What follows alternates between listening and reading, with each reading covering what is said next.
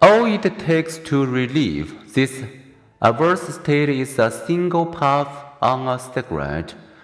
Within seven seconds, a rush of nicotine signals the central nervous system to release a flood of neurotransmitters, epinephrine and norepinephrine diminish appetite and boost alertness and mental efficiency.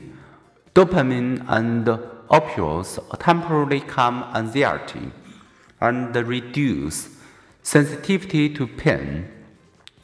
Thus, ex smokers will sometimes, under stress, return to smoking, as did some 1 million Americans after the 911 terrorist attacks.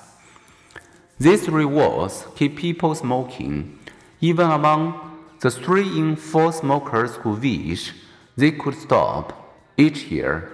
Fewer than 1 in 7 smokers who want to quit will be able to resist.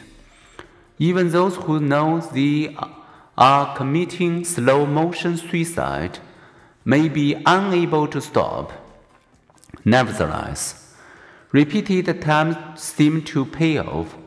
Half of all Americans who have ever smoked have quit, sometimes aided by a nicotine replacement drug and with encouragement from a counselor or support group.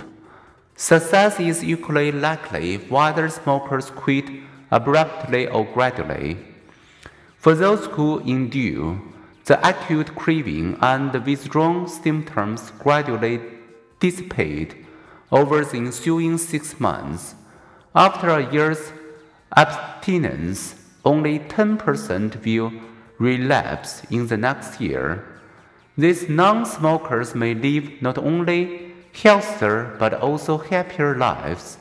Smoking correlates with a higher risk of depression, chronic disability, and divorce.